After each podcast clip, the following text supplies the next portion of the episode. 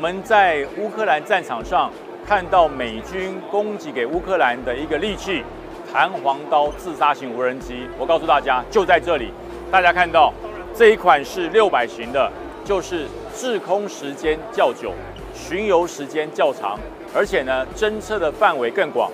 大家可以看到这一款无人机，这就是它的镜头。它在飞行之后，机翼展开以后。会在空中对于地方地下面所有的目标予以一一的标示，而且呢，它的传输的这个模组非常的快，可以让地面所有的士兵获得资讯，然后在第一时间，它的翼展缩起来之后，直接成为一枚炸弹，直接攻击敌方的阵地，不管是地上目标、地上的车辆，或者是地上的运兵车，它全部予以攻击。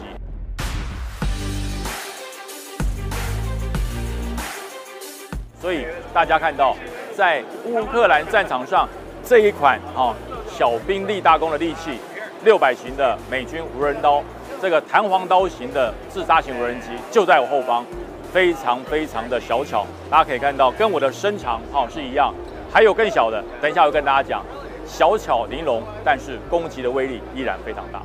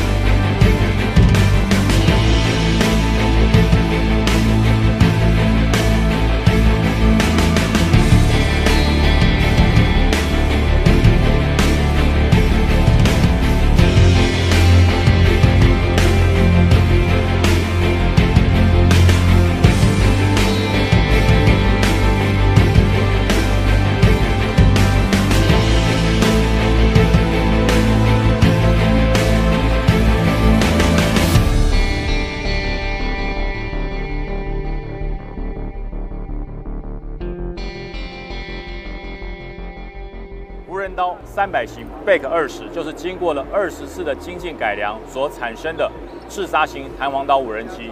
这个无人机不要看它这么小，它的操控的距离十公里，所以说十公里之内它的巡游里程十公里，可以在半径十公里之内实施完全的侦查。它的滞空时间超过二十分钟，也就是说它在侦查了二十分钟之后，地面的阵地、地面的敌军的状况。地面所有的敌情资料回传以后，它透过前方的这个镜头，它是可以活动的一个镜头，会在整个滞空时间对于地面所有的动静予以回传。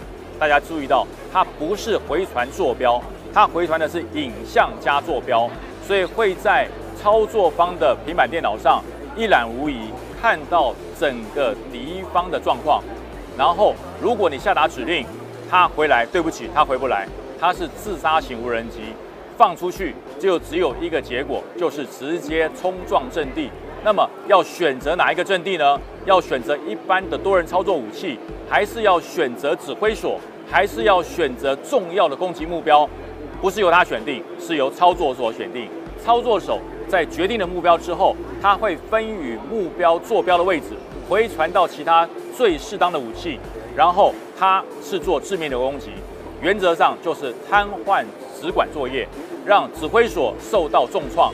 如果一次他没有办法完全的歼灭的话，后续的炮兵弹着，甚至空军的支援随后到，因为它回传的是坐标、是影像、是所有精准的资料。所以这一款无弹簧刀无人机为什么在乌克兰战场上能够获得这么大的效果？这也在无人机的产业、无人机的整体武器供应链上。让大家见识到了无人机不只是玩具，无人机不只是只能观测，它是侦察、打击结合一体的现代化的攻击武器。我们拭目以待，这种武器未来会在战场上成为真正的无人杀手、无形杀手，主宰战场。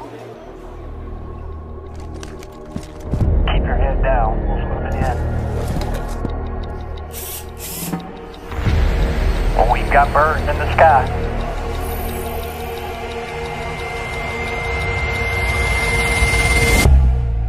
We now have visual on target. Okay, standing by for your instructions. Target locked and ready. Uh, roger.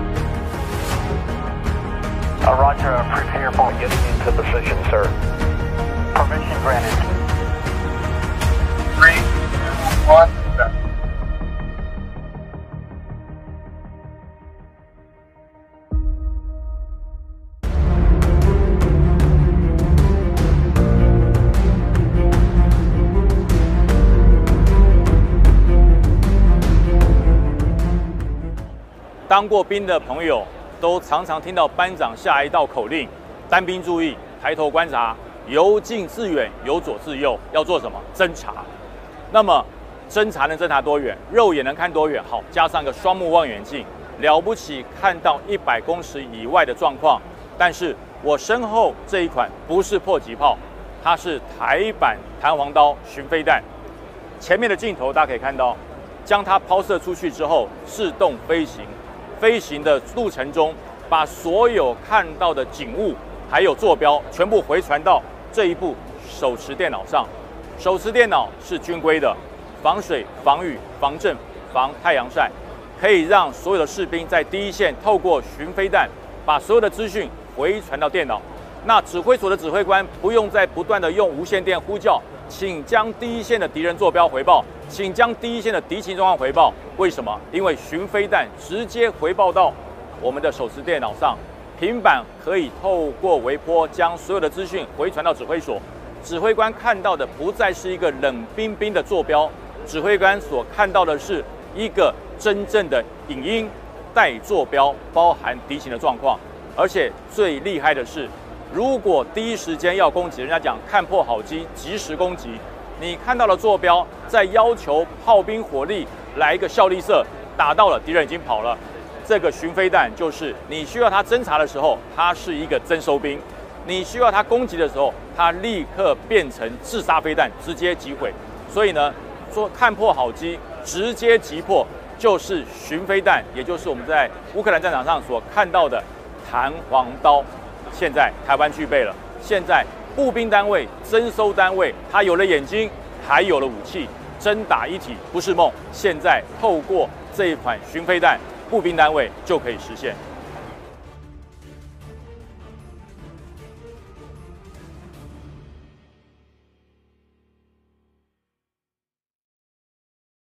刚才我们看到了台版的巡飞弹一型，那叫什么？那叫 S size。我现在带大家看台版巡飞弹二型 XL。那这种飞弹啊，单兵扛不动，这种飞弹必须要车载。那么如果一辆车只载一枚。打完了就没有了，看完了就没有了，恭喜完了就没有了。我背后这辆悍马车带了几枚？三枚，三枚 X 楼版的台版二式的巡飞弹。那大家说这个在哪里看过？我告诉大家，没有看过。目前在整体大家军工科技的时候，这是首次亮相。所以大家如果到了南展馆现场，你看到这一款，恭喜你，你是第一个目睹的，从来没有亮相过这款台版的巡飞弹。它不要太多人操作，一员驾驶手，一个操作手，一个指挥手，三个人，三人就可以操作三枚飞弹。这个飞弹飞出去，它跟一般的飞弹不一样，它有眼睛，它不但有眼睛，它还有脑传输能力，它可以透过传输将前方海面远程的影像全部回传，所以一般的步兵不会使用。这是所谓到了战术级以上的单位，它必须要侦查更远程的资讯。它必须要获得更远程的情资，甚至海面上听好，台澎防卫作战最重要的就是反登陆作战，就是海上的情报获得。这款巡飞弹可以飞越海上，在海上找到船团，找到换乘，找到所有的情资改变，然后回船之后，如果时间允许，寻求火力支援。但是呢，在寻求火力支援的同时，它一样。会变成第一波的自杀攻击机，直接击毁敌方的指挥所、指挥舰、指挥中枢，先瘫痪，后续再透过整群的攻击方式、攻击火力，将敌军在海上歼击完毕。所以呢，这一款真的会变成反登陆作战最主要的利器。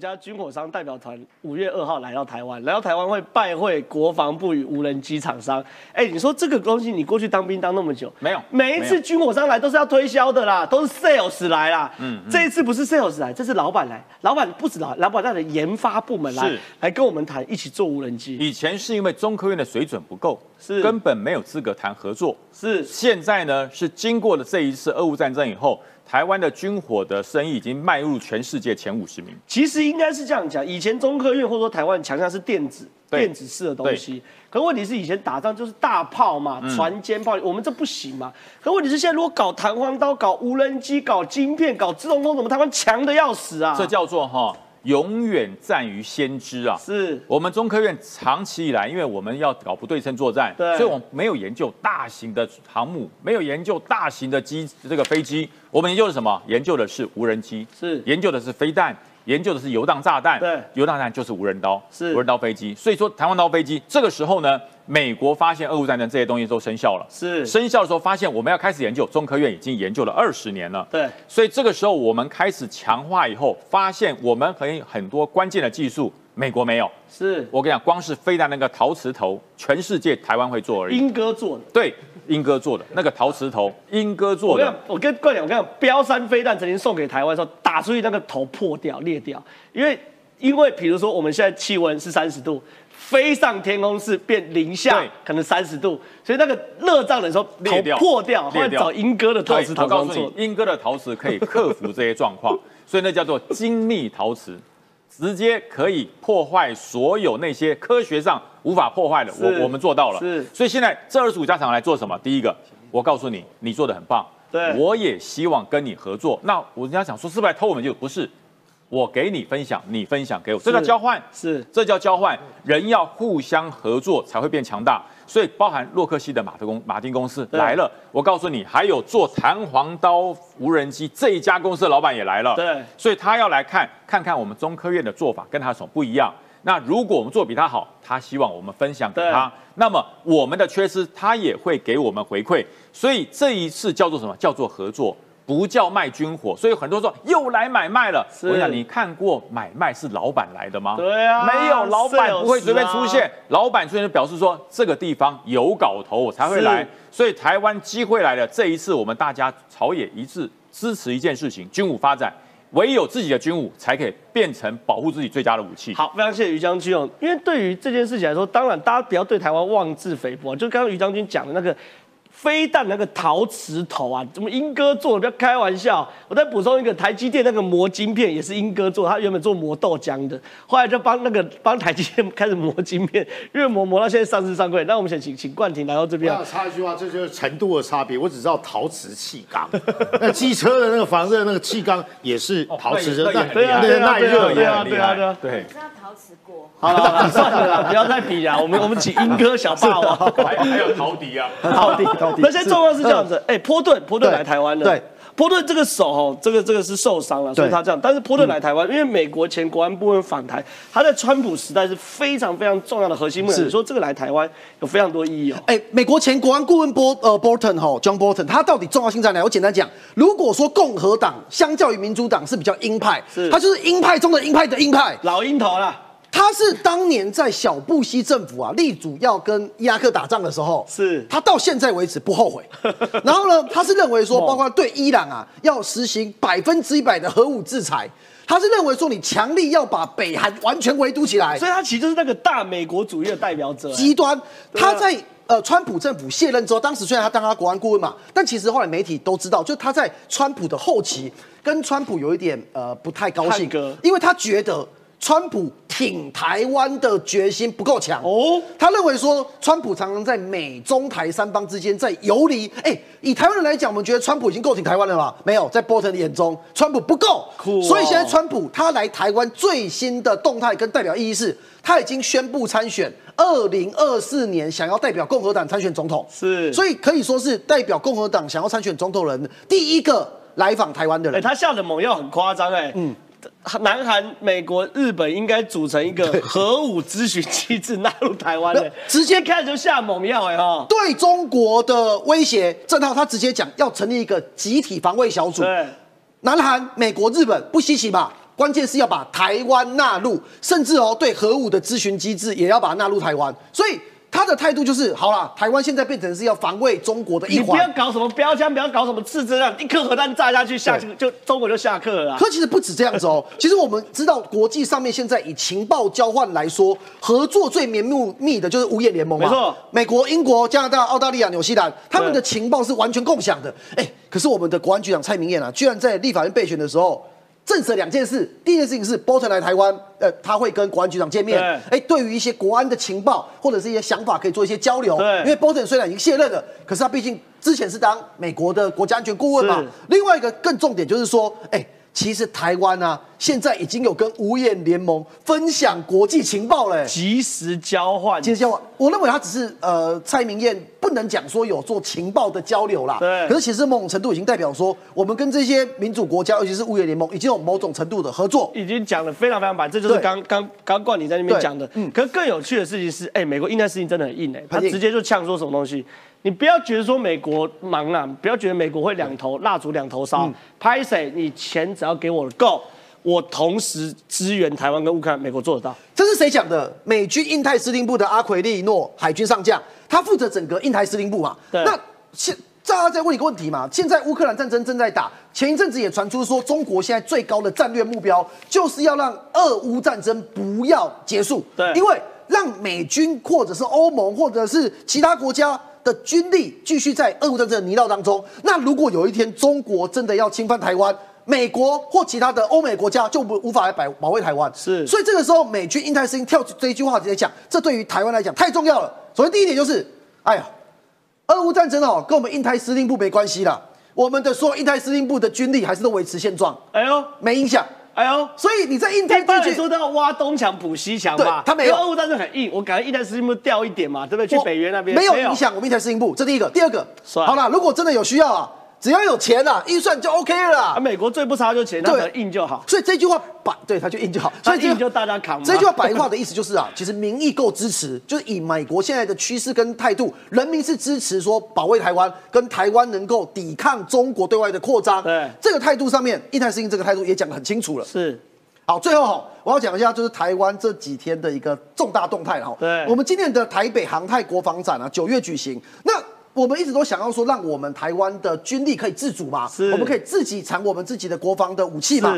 今年很特别哦，捷克组整个国家馆来参展就是洛克希德马丁也报名呢对，美国的的系统也，英国贝系统也来，蛮厉害的。对，所以其实呃，现阶段是这样啊。大概我延续一下刚才于将军跟于超老师讲的，大概现在两点哦。第一点就是说，世界各国现在都知道说，台湾现在想要发展我们自主国防，对所以他们很多技术可以跟台湾做合作。第二点是，其实台湾现在已经不是只是跟买武器了，我们非常多的技术，因为俄乌战争，现在全世界的军火、全世界的武器都。无法及时的生产出来嘛，是所以都有点呃卡住了。对所以如果台湾可以补足某一块，我们甚至除了学到技术以外，我们也可以在整个全世界的国防的这一个军事网当中，我们有自己一席之地。所以，我们今年的九月的台北航太国防展，我觉得是非常有看头的。好，非常谢谢冠军。因为其实坦白讲，过去的航太国防展我有关注啊。其实每一年我至少我自己看到的主要重点都来自于是我们中科院的新型武器的研发，然后公布，这真的蛮好看的。可是，哎，今年包含捷克组国家队首次参展，包含英国的贝仪系统，包含洛克希德马丁这些人哦，也这些重大的军火商也都热烈报名，这真的厉害。